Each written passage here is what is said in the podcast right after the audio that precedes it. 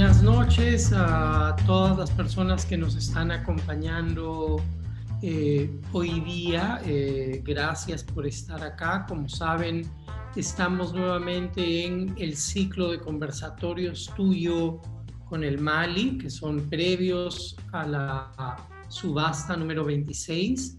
Eh, y tenemos ahora en esta sección de los conversatorios, por llamarlo de algún modo, eh, una serie de diálogos con eh, coleccionistas que eh, están participando de una manera muy concreta de la subasta. En este caso, tenemos a Manuel Velarde, un muy conocido coleccionista en la, en la escena local, y lo que ha hecho Manuel para esta edición de la subasta, junto con otros coleccionistas, es eh, armar un paquete de piezas de colección eh, que estamos llamando Starter Pack, un paquete de inicio de colección, por así decirlo. Y la idea es eh, que Manuel, a través de una selección de piezas, pueda ah, desplegar su mirada de coleccionista, una mirada que ha ido cultivando a lo largo de muchos años de involucramiento con el mundo del arte y la escena artística local, eh, dando eh, así la posibilidad de tener un núcleo ya armado de piezas de arte que pueden uh, incorporarse a una colección o ser una pauta para eh, eh, una colección que se quiere formar. Eh, y la idea en ese sentido es dar este espacio a los coleccionistas en la subasta porque esta subasta en particular implica, se ha estructurado a partir de una mirada retrospectiva a la historia del mismo evento.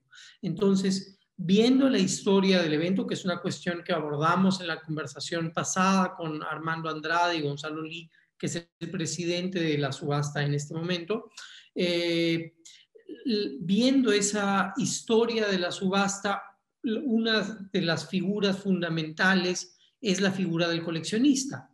Y eh, en ese espíritu de revisión histórica, pero también de celebración, ah, se ha invitado a un grupo de coleccionistas para que arme esos paquetes y que permita así poner en valor eh, la construcción de las colecciones locales y mm, más puntualmente, o en todo caso un aspecto que me parece particularmente interesante es esto que diría yo la construcción de la mirada del coleccionista, ¿no? Y el, eh, como les decía, ah, en este caso contamos con ah, la presencia de Manuel. Eh, Manuel, como les decía, tiene una colección muy conocida, es un coleccionista además que tiene eh, un interés muy, muy particular por un tipo de arte y ciertos segmentos de la historia del arte y me interesaría que Manuel mismo pudiese conversarnos un poco de eso. Entonces, em, para entrar en eso, ah, quisiera empezar por ah, preguntarte, Manuel, sobre tu origen, eh, por el origen de tu interés por el arte, porque obviamente tú no arrancas de la nada y dices, ok, soy coleccionista, sino es un proceso y quisiera que nos cuentes un poco eh, esa historia. Bueno, en primer, en primer eh, término, agradecerles a todos la, presencia y también al Mali la invitación a poder eh, participar y contribuir en la subasta, que yo creo que es un eh, evento muy importante en, el calendario cultural de, nuestro país y, por todo lo que representa y promueve. Entonces, muchas gracias por, por, por, por haberse acordado de que podemos seguir colaborando con, la subasta. Bueno, mira, contestando a, tu pregunta, ¿no? Eh, Yo creo que el tema del coleccionismo, eh, particularmente lo que, digamos, yo he estado involucrado, nace en mí desde hace muchos, muchos años, ¿no?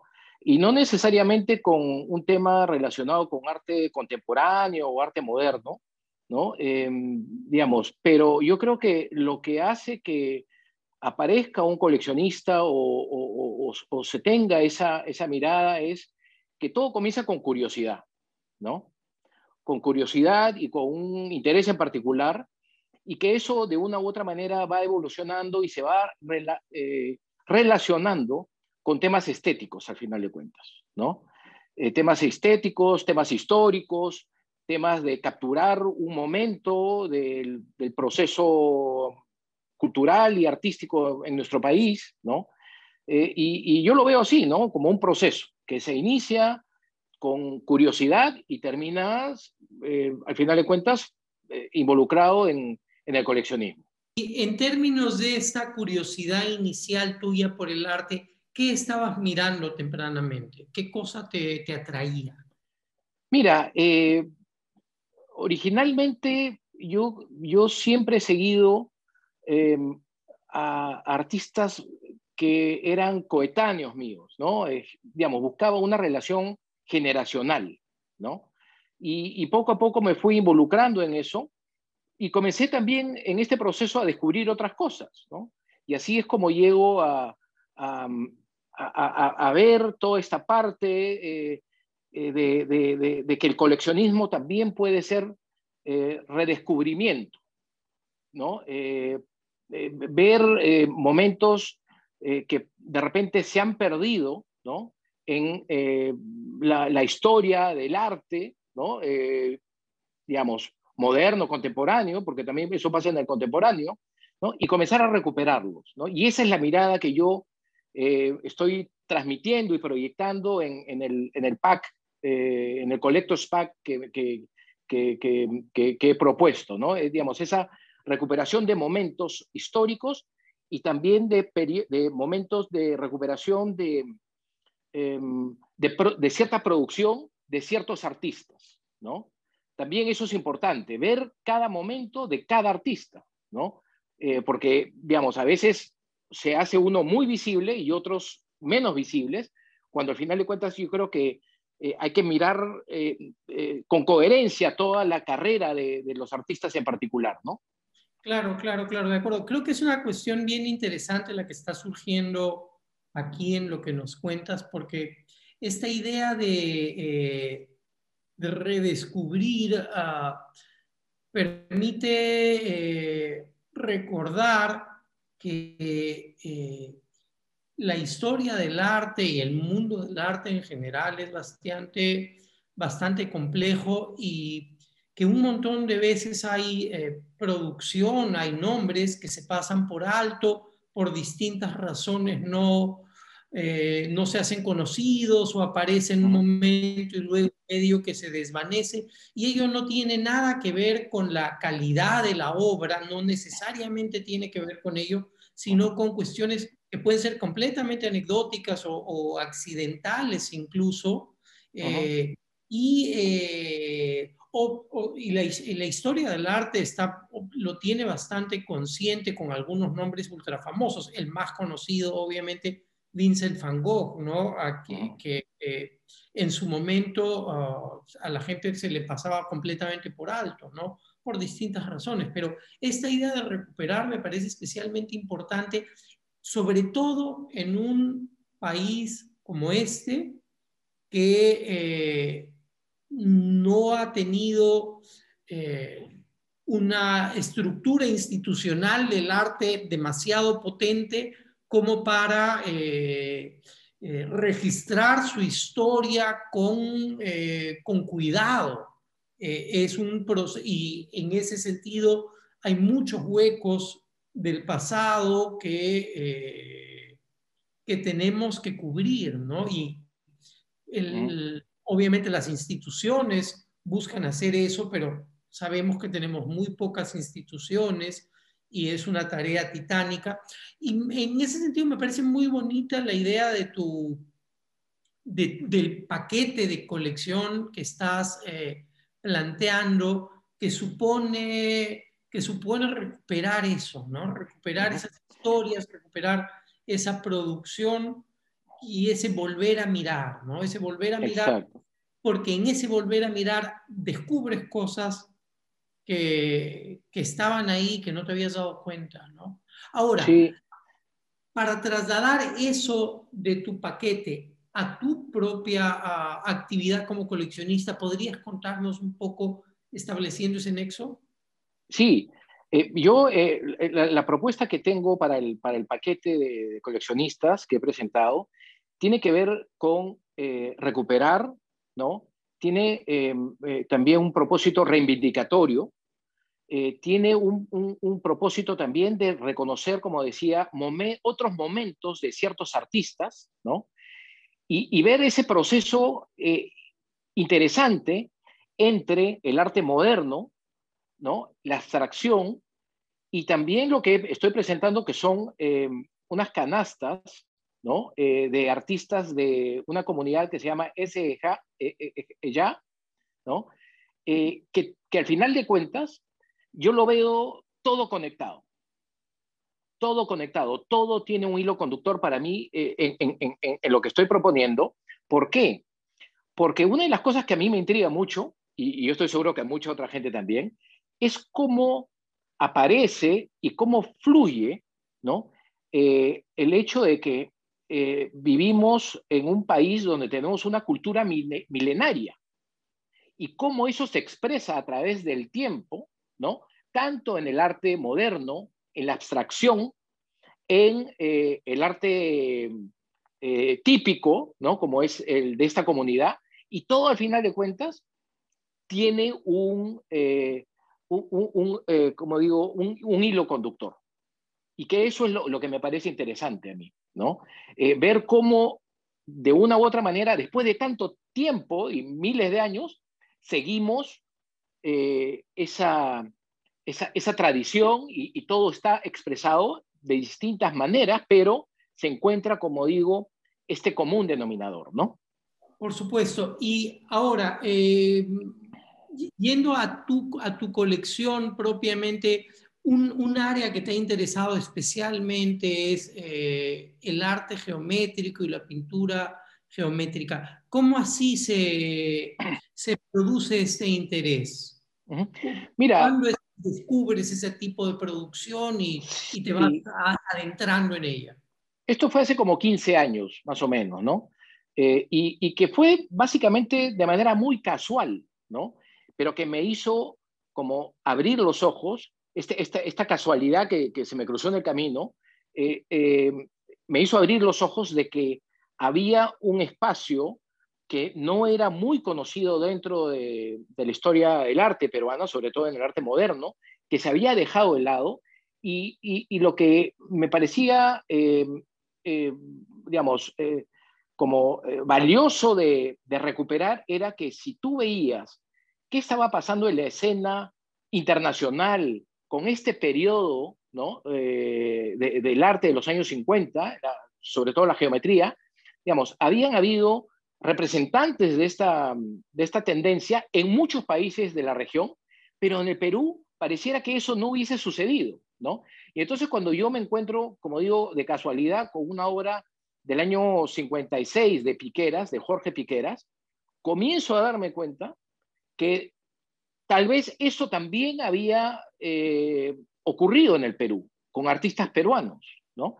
Y entonces comienzo a estudiar comienzo a, buscar quiénes habían estado, qué artistas habían estado presentes en esa época, y encuentro todo un mundo, ¿no? Que había estado tapado, ¿no? Y que, y que, que creo que nadie se había dado cuenta que existía y nadie lo, lo, lo, revaloraba, ¿no? Entonces, eh, ahí es donde comienza mi curiosidad otra vez y mi interés en esto, y, y voy profundizando hasta, hasta lograr básicamente lo que tengo, ¿no? Claro. Y hay, eh, además, eh, es un proceso en donde no solo está en juego la adquisición, sino te, te, importó investigar y que, e incluso que se investigue sobre esto, ¿no? Eh, ¿Podrías contar un poco de eso? Sí, digamos, eh, digamos, ahí comienzo todo un proceso de búsqueda, de investigación, ¿no? Y, digamos, cuando veíamos que esto seguía avanzando y, y, al final de cuentas eh, comenzaba a ver que otras personas también se estaban interesando desde un punto de vista eh, de, histórico, por ejemplo, ¿no? O, mismo desde el punto de vista cultural de, esta tendencia, digamos, recuerdo que con un grupo de amigos financiamos una investigación ya profesional, ¿no? De un especialista, donde nos pudo eh, dar una mirada integral sobre ese periodo y, comprobar finalmente de que sí había existido por muy, muy, pocos años, ¿no? Porque no es que fue un periodo que abarcó mucho tiempo, yo diría que abarcó pues máximo ocho años, en el año 60 yo creo que eso ya había acabado, ¿no? Y, y, después se dio paso a, a, una abstracción mucho más eh, eh, libre, ¿no? Por así decirlo, ¿no? Eh, y con consecuencias que después devengaron en, en temas de, de, arte pop, ¿no? Y, después el arte contemporáneo, ¿no? Pero, pero eso es lo que de una u otra manera pude identificar en ese momento y, yo creo que ahí hay una suerte de aporte, ¿no? A poder cubrir ese, ese momento que había pasado casi desapercibido, ¿no? Buenísimo. Y quería dejar en claro, además, eh, para el público en general, si insisto, si he insistido en eso, es porque lo que está en juego acá cuando hablamos de coleccionismo y de la figura del coleccionista es, sí, por supuesto, una adquisición de piezas, que puede o no seguir ah, una idea más o menos precisa. En el caso de Manuel hay un interés muy, muy eh, bien definido por un tipo de producción artística y además profundizando en un momento determinado, pero está también, claro, el, eh, esa dedicación, esa curiosidad que puede tener un punto de partida estético, muy casual, muy de una mirada, pero la mirada del coleccionista no es solo de las imágenes, es también de las palabras, digo, de las letras en, este estudio. Y cuando ah, comisionan este estudio sobre la abstracción geométrica en Perú eh, a mediados del siglo XX, está pasando algo que me parece fundamental con el coleccionismo y es la posibilidad de generar conocimiento que es generar conocimiento sobre el arte, sobre las mismas colecciones, sobre los artistas, y eso es un aspecto fundamental a resaltar del coleccionismo. En ese sentido, el coleccionismo es un, eh, eh, es un eh, aspecto clave del mundo del arte y por eso también contribuye a, a la parte académica del mundo del arte. ¿no? Y la, una institución como un museo que luego termina albergando una exposición basada en esta investigación. Eh, eh, por eso se vincula eso y me parecía importante aprovechar eso y realmente me parece algo, algo fantástico, ¿no? Porque son distintas maneras de involucrarse con la escena artística que puede ser con una conexión con el presente más inmediato, por ejemplo, o en, en tu caso, prestar atención a un pasado que se nos pasó por alto. Y, eso permite enriquecer nuestra visión de nuestra propia historia. ¿no? Eso me parecía algo ah, suficientemente importante como para, como para dar la lata e incidir, eh, incidir en ello. Em, ahora, el, en cuanto al, al, paquete mismo que has eh, que has armado. ¿Podrías contarnos tu selección y, por qué puntualmente los artistas y las piezas? Exacto. Otra vez, como te comentaba, es recuperación, ¿no? Eh, ahora vamos a poder ver de repente algunas imágenes. No sé si podrían, eh, porque yo no tengo el PowerPoint. Está, ahorita la, una pieza de Miguel Nieri. ¿Puedes Ahí está. Ahí está, muy bien. Sí. A mí, por ejemplo, ¿no? Eh, he presentado esta eh, pieza de Miguel Nieri del año 60, Entonces, cuando yo veo esta pieza, veo varias cosas. Veo, digamos, cuando se ve en detalle, ¿no? Porque es abstracción y a veces la foto no ayuda, pero yo veo una deconstrucción aquí. de un periodo anterior que justamente es la abstracción geométrica. Si se ve en detalle esta obra, tiene todo un eh, proceso de, yo veo que hay un, una estructura de deconstrucción de eh, las figuras rígidas de la geometría.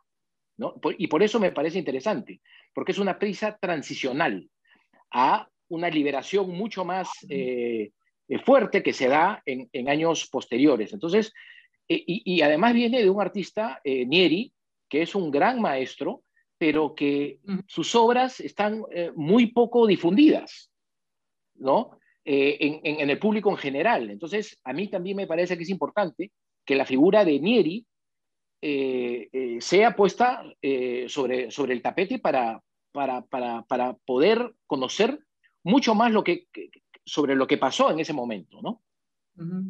Entonces, yo creo que esta pieza es, es, es, fundamental. trabajo, sí, es un trabajo además justo en términos de, tu interés, en donde podemos notar, si prestamos atención a la obra de Miguel, eh, podemos notar cómo hay cierto resabio de, la cuestión geométrica, sobre todo en ciertos ejes más o menos verticales y horizontales, sin ser propiamente geométrico o sin tener esa geometría dura y más bien empieza a, verse este carácter más bien suelto, de guiño lírico de, su abstracción, por la que además Miguel es, es este, muy conocido, ¿no? Em, Así es, exacto. Entonces, esta, esta pieza a mí me parece que es un reflejo de lo que pasó en el año 60, que hubo esa ruptura con la rigidez de la abstracción, de, la geometría, perdón, ¿no? ¿Podemos ver la siguiente imagen, por favor? Eh, Luis Arias Vera. Exacto. Este, estas obras son em, de Luis Arias Vera. Luis Arias Vera, si por algo es reconocido, es por su época pop, ¿no? Eh, que tiene que ver, eh, si, las personas que, nos están viendo, digamos, Luis Arias Vera es el creador, pues, de los sobres, de las estampillas, ¿no?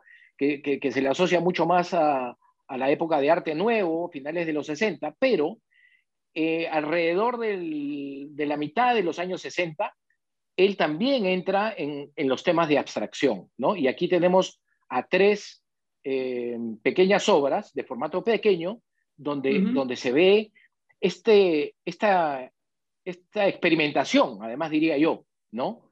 Eh, porque otra vez si uno ve en detalle esto, el tema del color, el tema de, de cómo está ejecutada la obra, ¿no? Eh, yo creo que, es un, momento muy serio de, este proceso creativo eh, de, un, artista de la altura de, Arias Vera, ¿no? Sí, y además, como uh, decías, eh, en esta idea de recuperación, recuperar no es solo recuperar nombres, porque Luis Arias Vera es una figura muy, muy emblemática eh, debido a su vinculación con Arte Nuevo, que es un colectivo que también fue redescubierto hace ya eh, varios, varios años, pero que tuvo otras líneas de desarrollo creativo, ¿no? que tuvo distintas inquietudes estéticas, entre ellas estos rollos de guiño pop, pero también un acercamiento uh, muy suelto a la abstracción, con, ciertos guiños líricos, una cierta cosa poética. Y me parece, me parece bacán eso, ¿no? Esa idea de mirar una serie de trabajos eh, cuya estética eh, eh, la podemos conectar claramente con otros momentos, ¿no? Con otras inquietudes que se estaban viendo. Y eso es clave, hay que recordar que la producción artística surge en un momento determinado, toda producción artística surge en ciertos momentos y de una u otra forma tiene que ver con esos momentos, porque dialoga con ellos, porque se pelea con sus momentos, porque eh, eh, trata de procesarlos, etcétera, ¿no? De distintas maneras. Y eso me parece, me parece especialmente bacano. Sí, y además a mí una de las cosas que me llama la atención también de estas obras es el color. Aquí también hay una búsqueda ¿no? Por eh, ¿no? Eh, el tema del color. Y que yo lo asocio de una u otra manera, ¿no? Eh, otra vez a esa, esa línea conductora hacia lo precolombino, por ejemplo, ¿no? Eh, ¿no? yo veo colores aquí precolombinos, ¿no? Okay, que de una u otra manera, como digo, es cómo hacemos para conectar nuestra cultura milenaria con lo moderno y con lo contemporáneo, ¿no? Y yo creo que esto es en, cierto, en cierta medida un reflejo también, ¿no? Sí, y es una idea bien bacana esta que dices, porque por lo general asumimos que el acercamiento a lo precolombino desde las exploraciones del arte moderno vino a través de juegos de la forma propiamente dicha, tipo dialogando con, por ejemplo, patrones que podían aparecer en el arte textil, en los ceramios o de repente incluso formas propias de la arquitectura de piedra también, ¿no? Pero aquí las formas no, no dialogan con ese tipo de producción, pero la paleta de color podríamos leerla como lo haces tú, eh, como heredera de eh, ese universo cromático, ¿no? De esas pigmentaciones de las telas, de los, de los etcétera, ¿no? Es, me parece una lectura bien bacana. ¿Podemos pasar a la imagen? Luis Ceballos Así, Así es. Eh, bueno, lo más probable que las personas que hayan escuchado el, el, nombre de Luis Ceballos Hetzel se acuerden de las Fórmulas 1, ¿no? De toda esa serie que también están asociadas a arte nuevo, ¿no? Y aquí tenemos otra vez otra, otra obra eh, que, que nos prueba o nos comprueba ese afán de, buscar, ¿no? Eh, de, experimentar otra vez, ¿no? Porque eh, se aleja de eh, las, la, figuración, ¿no? Y entra a una suerte de, de juego de formas, ¿no? Y utilizando, digamos, medios distintos que de repente estaban como de moda en ese momento, como es el aerosol, por ejemplo, ¿no?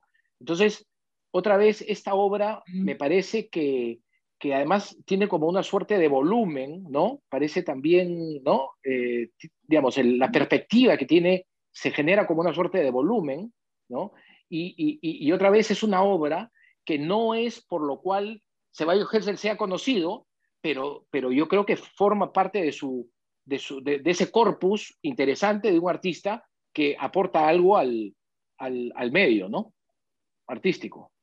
Claro, y además eh, eh, es parte de, de, un universo de exploración. Es un artista X, puede ser conocido por un cuerpo de trabajo en particular, pero a lo largo de una carrera que puede durar muchos, muchos años, el universo de inquietudes conceptuales, estéticas, formales que puede tener es amplísimo. Y eh, aquí además en esta pieza ocurren varias cosas que son, que son interesantes. Hay un acercamiento más claro a la cuestión geométrica, sí, vía la figura del círculo, pero además esta idea eh, muy clara de, de un patrón de repetición en particular vía eh, la composición basada en, ejes de simetría, en dos ejes de simetría. Se, ha perdido el, share de la imagen por si acaso, pero oh, si ven, es una si, si recuerdan la imagen, es una repetición de círculos que podrías tú solo tener un cuadrante y tener dos espejos en cruz y se, y se, reproduce la, imagen, ¿no? Eh, Así es. Eh, sí, sí, sí, bacán, bacán. Entonces, entonces, a lo que voy con, esta propuesta es que si alguien quiere eh, iniciarse en una colección con esta mirada, ¿no? que tiene que ver con la recuperación, yo creo que este paquete cumple esas expectativas, ¿no? Digamos, porque todas tienen eh, esas características, ¿no? Digamos, es recuperación, ¿no? Queda un slide por ver, creo.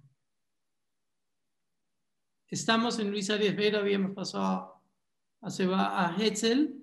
y esta de acá. Que además hay una cuestión que quería señalar sobre eh, la, eh, la inclusión de, esto, de estas canastas y eh, tiene que ver con lo que yo llamaría la vida de verdad. ¿A qué me refiero? en, un, en una casa, en la casa, en tu casa, por ejemplo, Manuel, tú tienes, por supuesto, las piezas de tu colección, eh, obras históricas, etcétera, etcétera, pero todo eso convive con muchísimos otros objetos que forman parte o que dan, dan cierto orden a la vida cotidiana y que pueden también dialogar con ello, ¿no? No, es que eh, eh, opere o uno mire las cosas separadas, aisladamente, como que yo mire las piezas pequeñas que están acá y las desconecte de los otros objetos que pueden estar por aquí o por allá. Todo está dentro de mi campo visual, ¿no? Eh, y en ese sentido me parecía bacán cómo tomas estas canastas en donde también hay una cuestión, eh, digamos, de orden, de regularidad visual que está muy presente en el arte geométrico que, que es el core de tu colección. Pero, pero estoy hablando mucho yo, quisiera que nos cuentes tú sobre cómo, cómo te conectas con estas canastas que, sí. son otras tradiciones, ¿no? Claro, eh, eh, en primer lugar, yo creo que hay, como digo, todo un hilo conductor, ¿no? Esto representa algo que tiene que ver con, con las formas eh, más antiguas, quizá, ¿no? dentro de lo que podamos, podemos ver como tramado. Yo veo aquí tramados, también, ¿no?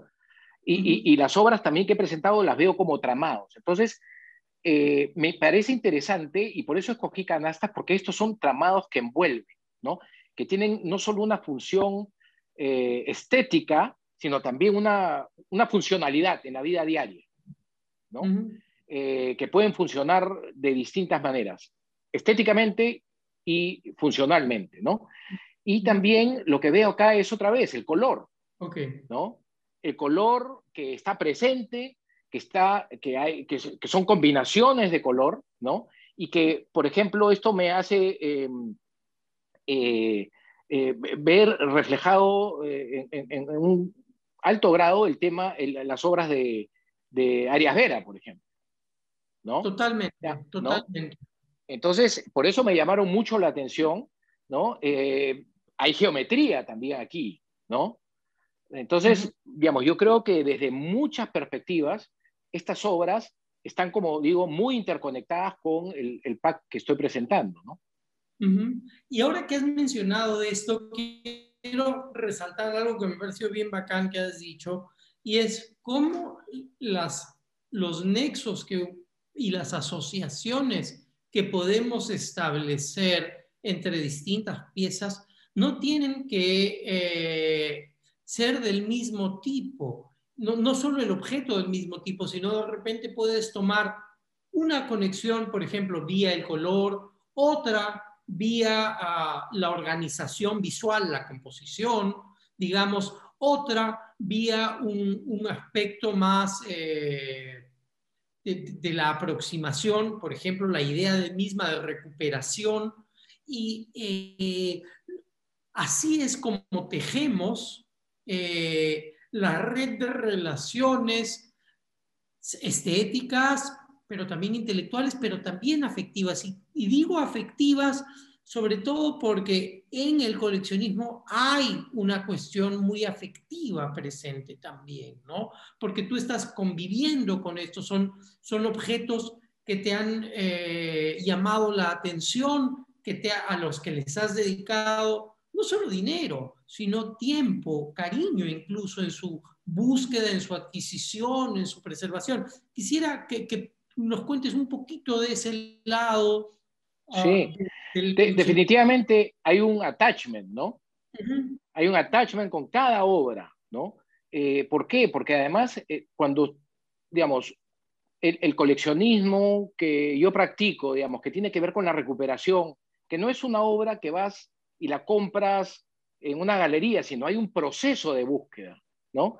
Eh, lo que yo digo, detrás de cada obra, eh, digamos, yo creo que el vínculo se fortalece cuando además hay una historia detrás de cada obra, ¿no? De mm. cómo la conseguiste, qué pasó, ¿no? Eh, digamos, hay múltiples situaciones que se puedan dar en, básicamente en el proceso de búsqueda, ¿no? Y, y, y, eso es algo que para mí enriquece también, ¿no? Y es parte del proceso y es algo que, que, que, tiene que, que, también darse a conocer en algún momento de, cuál es la historia detrás de cada obra al margen de la historia del artista, ¿no? Claro, claro, claro. Y, es, eh, y ahí está esto que decía hace un rato, la generación de conocimiento vía el coleccionismo.